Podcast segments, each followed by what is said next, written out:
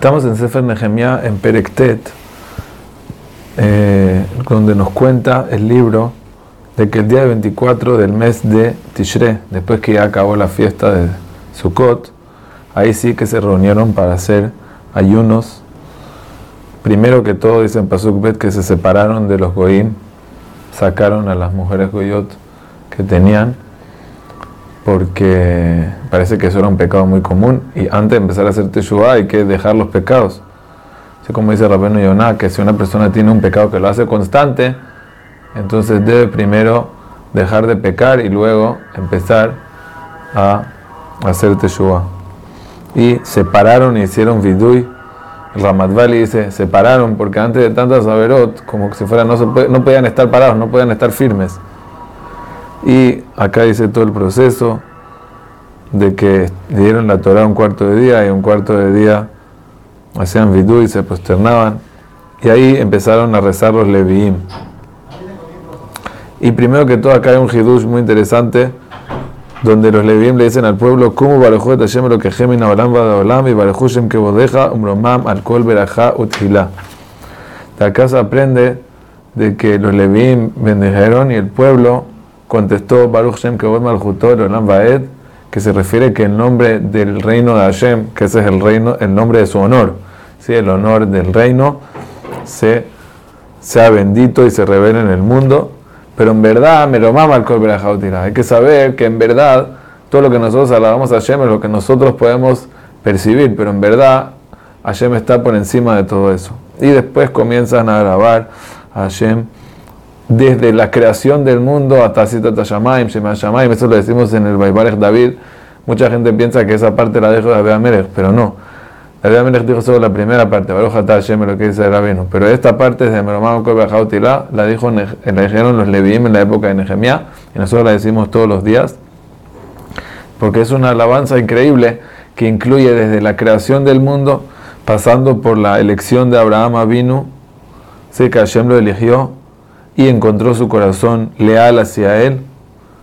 Suena un poco que fue elegido como si fuera de antes, que ese ya era el plan. Nada más que él estaba, él era una persona, digamos, compatible, porque tenía un corazón fiel y leal con Hashem. Y Hashem hizo con él un pacto de darle la tierra. Y Hashem nos salvó en Mitzrayim, de Paró.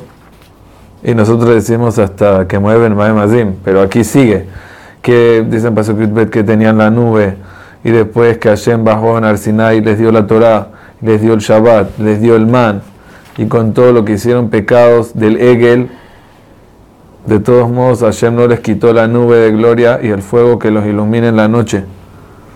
Aquí no habla de los Merrakelim, es interesante, habla solamente del pecado del becerro de oro, que sabemos que los pecados centrales fueron el becerro de oro y los Merrakelim, pero sí dice Neatzot Gedolot, el lenguaje Natsot, que se refiere como un insulto, está en la Torah escrito sobre los Merrakelim, me parece Ana y Amaze.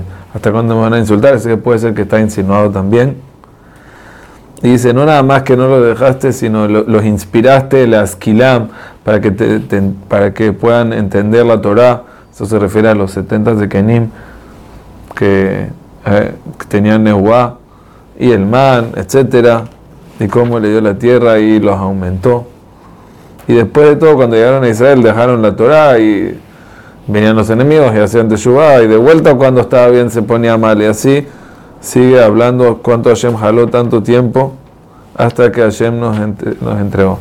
Pero la conclusión de todo esto es, primero que todo, es alabanza y agradecimiento a Hashem por todo.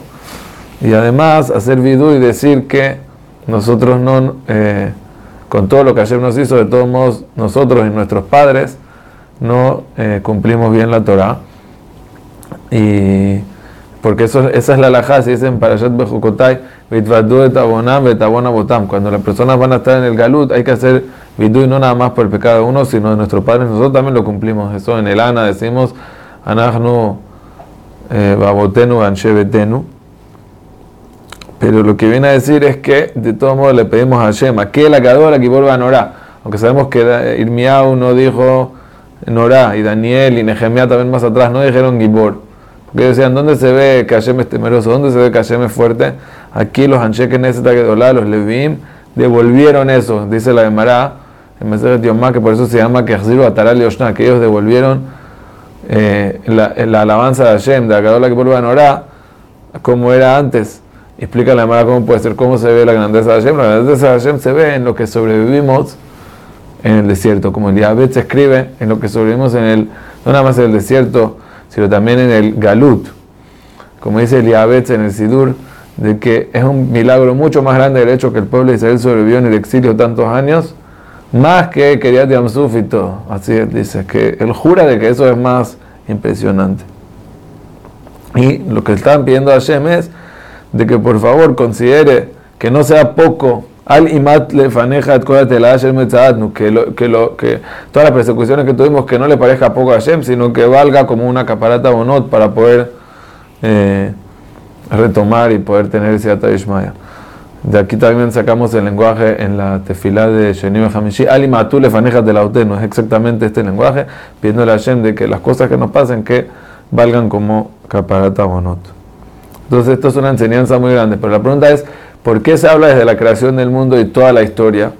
Yo creo que el mensaje aquí es de que tenemos que entender de que el, el, la Bodat Hashem, el lugar donde estamos parados, no, no, no, es que una persona tiene algo particular con Hashem, sino tú eres parte de una cadena muy grande, no nada más de una cadena desde Am Israel, sino de que toda la creación del mundo va con ese propósito. Como sabemos, Bereshit, que el mundo se creó por dos Reshit, por la Torah, que se llama Reshit, y por Am Israel, que se llama Reshit, para que cumplan la Torah.